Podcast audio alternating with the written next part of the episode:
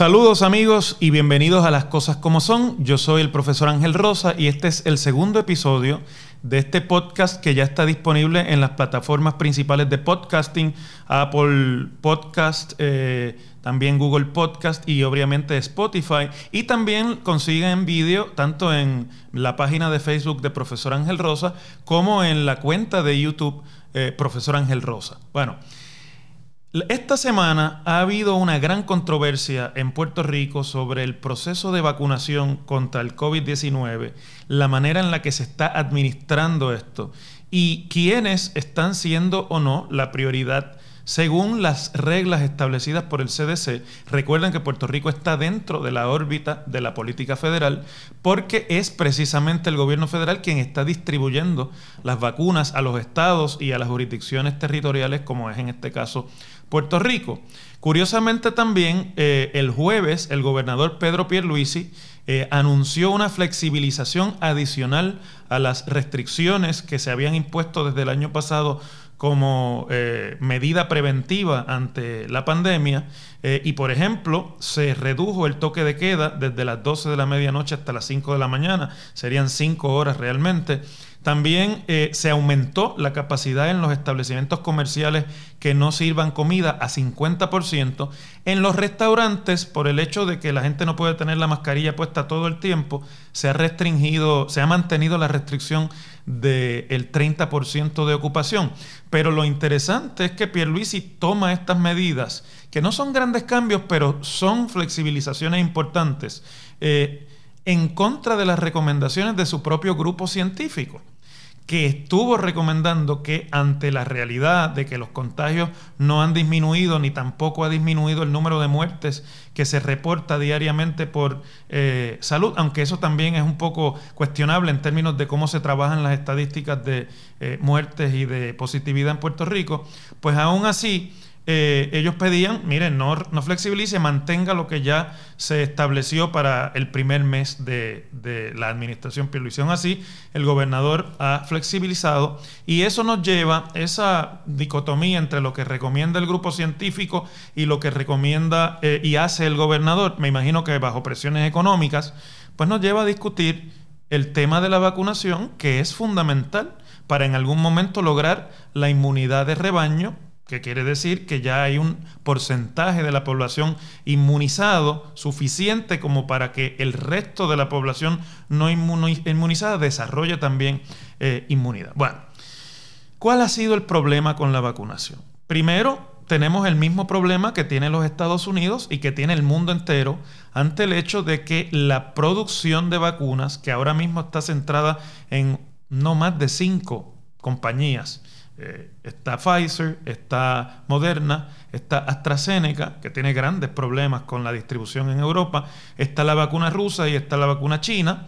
Eh, bueno, pues la producción no ha sido la esperada y no han llegado a los países, ni a los Estados Unidos, ni a las jurisdicciones, el número de vacunas que se esperaba y que se había establecido desde que comenzó en diciembre a vacunarse.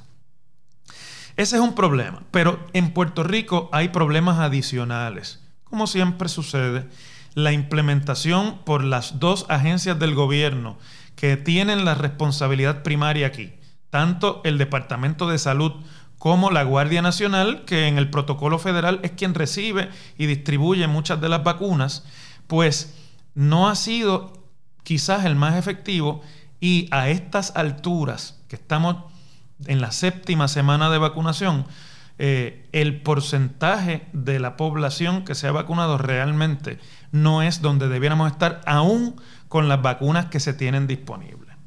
Esto se agravó cuando el lunes de la semana eh, se descubrió que en la Comisión Estatal de Elecciones le habían dado prioridad y la Guardia Nacional había comenzado a vacunar a empleados de la Comisión Estatal de Elecciones que van a trabajar en eventos electorales especiales que se van a celebrar en mayo.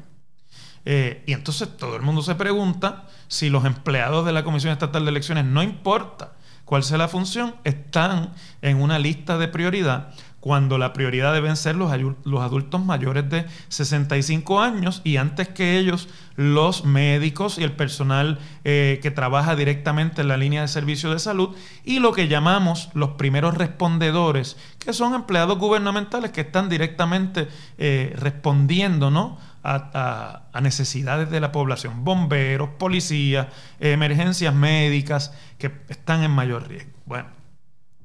Los números en Puerto Rico realmente son cuestionables y además tenemos el mismo problema de siempre y es que no tenemos una idea clara de cuántas vacunas se han recibido y cuántas vacunas se han administrado. Una cosa es lo que dice el Departamento de Salud y otra cosa es lo que dicen los Centros para el Control y Prevención de Enfermedades, el CDC.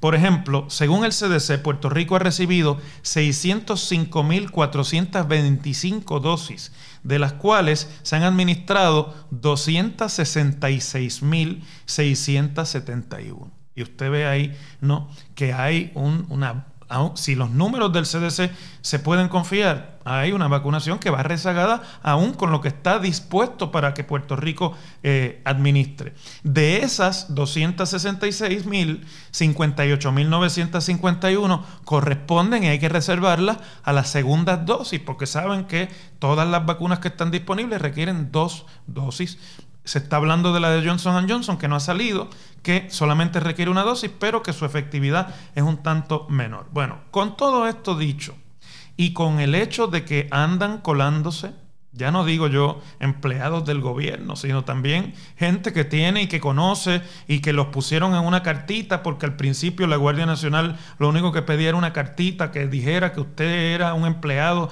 del, del sector de la salud o que trabajaba, lo podía dar hasta un médico o algún laboratorio y que realmente de las vacunas que el propio gobierno reconoce que ha administrado, el gobierno dice que son unas 350 mil vacunas más o menos.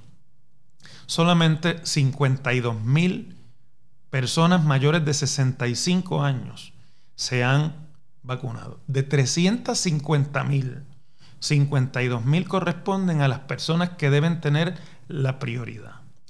El lunes, cuando se conoció el escándalo de la vacunación en la Comisión Estatal de Elecciones y empezó también a conocerse información de que desde diciembre, por directrices establecidas en ese momento, se estaban vacunando empleados del gobierno como los jueces del Tribunal Supremo, los jueces de primera instancia, que no son primeros respondedores, pero que han tenido privilegio en todo este proceso. El secretario de Salud, Carlos Mellado, bajo fuego en todo esto y, y será él la cara de este proceso, salga como salga. Y salga el tiro por donde salga, esto tendrá la cara de Carlos Mellado.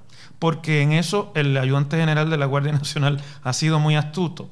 Pues tomó la decisión de suspender toda otra vacunación, incluyendo la de los primeros respondedores, y centrar por cuatro semanas la vacunación en, el, en los ciudadanos mayores de 65 años. Hay muchos issues ahí. Primero está el problema de acceder a un turno de vacunación. Segundo, está el hecho de que el propio secretario de Salud, en un proceso de interpelación que ocurrió el jueves ante la Cámara de Representantes, tuvo que reconocer que de los 400 proveedores certificados por salud para vacunar, que no son la Guardia Nacional, solamente 239 han tenido acceso a las vacunas y han podido vacunar, pues ciertamente el secretario ha tenido que empezar a dar explicaciones y tomar medidas, por lo menos que en apariencia eh, se vean drásticas para mejorar la vacunación de la población que debe tener y que tiene prioridad según las reglas federales. Bueno, todo esto ha llevado a una discusión en el país eh, en el que me parece a mí que además de la escasez de vacunas y además de los problemas tradicionales de los gansos que en Puerto Rico eh, saben hacer trampa y colarse y de que eh, desde la administración anterior en diciembre y durante el mes de enero de esta administración se estaba permitiendo la vacunación de empleados del gobierno que no son primeros respondedores. Todo eso junto también aquí hay un problema de gerencia pública, que no solamente ocurre en la vacunación, pero que es preocupante que ocurra en la vacunación, que es en este momento y debe ser la prioridad principal del gobierno. De aquí hasta que logremos el 70% de vacunación, no, tiene, no puede haber ni hay un proyecto más importante para el gobierno de Puerto Rico que la vacunación contra el COVID-19. Y el problema, mis queridos amigos, es que no se hablan las diferentes instituciones del gobierno, no se comunican entre sí. Y como no comparten efectivamente la información, aunque se cambian las directrices y se da la impresión mediante eh, comunicados de prensa de que se está eh, haciendo lo necesario para resolver el problema logístico que estamos experimentando, más allá de si hay suficientes vacunas o no, que eso lo tenemos que estipular, que no hay la suficiente.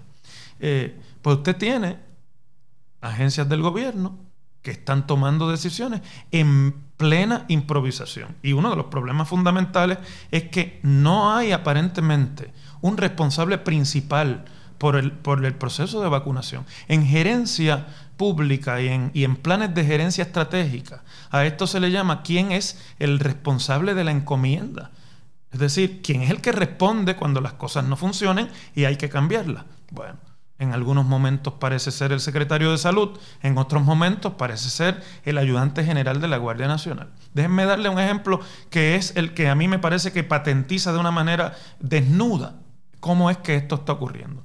El secretario de salud el lunes firmó su orden administrativa y ordenó que de, por cuatro semanas solamente se van a vacunar eh, mayores de 65 años y dos días después justo el día antes de que ese proceso estaba listo para comenzar, Salud sacó unas instrucciones diciendo que ya no tenían los mayores de 65 años que llamar ni entrar a la fracasada página esta de turnos PR, que tampoco ha sido, eh, no ha estado a tiempo ni ha sido efectiva en lograr que la gente consiga sus turnos, sino que ahora Salud, utilizando la base de datos del Plan Federal de Salud para mayores para mayores de edad, el Medicare, se iban a comunicar telefónicamente con los mayores de 65 años y les iban a dar su turno. Y que por lo tanto solamente tenían que ir a los centros de vacunación y eh, sin esperar la llamada los que no estuvieran en el Medicare, que son un, un, número reducido ¿no? de los mayores de 65 años. La inmensa mayoría son beneficiarios de, del Plan Federal de Salud. Bueno, pues santo y bueno, pareció que eso era un adelanto, aunque muchos se cuestionan si en realidad esto de llamar a la gente a sus casas va a funcionar. Usted sabe cómo es en Puerto Rico. No, no es el teléfono mío, es el teléfono de una hija o de una nieta que me avisa, o es la vecina, o no lo escuché. Bueno, pero salvadas esas eh, posibles dificultades que espero que se hayan discutido para agilizar esto, al día siguiente de que comenzara la vacunación, el ayudante general de la Guardia Nacional, es decir, la mano izquierda que no le habla a la mano derecha, hizo declaraciones en el sentido de que le recomendaba a los mayores de 65 años que no esperaran que los llamaran y que fueran a los centros de vacunación a hacer turno para que los vacunasen. Todo lo contrario a lo que el día antes había dicho el secretario de Salud. La pregunta que uno se hace es, ¿quién es el dueño de esta encomienda? ¿Es Mellado? O es el general Reyes de la Guardia Nacional? Bueno, Fuente Ovejuna pareciese ser aquí el responsable. ¿Qué es lo que dice Reyes que por lo cual él eh, cambió desde por su cuenta la directriz? Aunque no se atreve a decirlo así. Bueno, él dice, mire, lo que pasa es que Turnos PR eh, no funcionó y, y, el proceso de llamadas tampoco estaba produciendo el número de personas necesarios y en centros que podían vacunar 400 personas al día, habían llegado ciento y pico al día. Y por lo tanto, es mejor que la gente llegue a los centros. Claro, quizás el ayudante general tiene la razón, ¿no? Porque lo que se esperaba era que se vacunaran 2.400 personas diariamente y en realidad en algunos centros lo que se estaban atendiendo eran 450 personas. Bueno, mire, ese es el problema. O es lo que dice Reyes, o es lo que dice Mellado, o es lo que dicen los dos, que es contradictorio y crean confusión. Y la confusión va a crear que una implementación lenta de estas cuatro semanas, al cabo de las cuales se supone que haya un gran adelanto.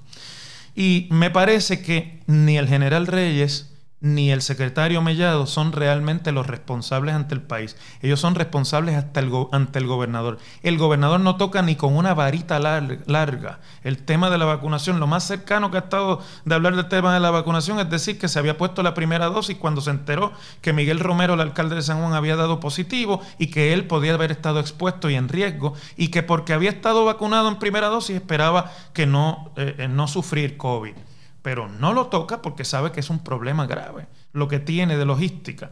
Pero es fundamental aquí, para eso es que está el gobernador, que entre y que ponga orden aquí.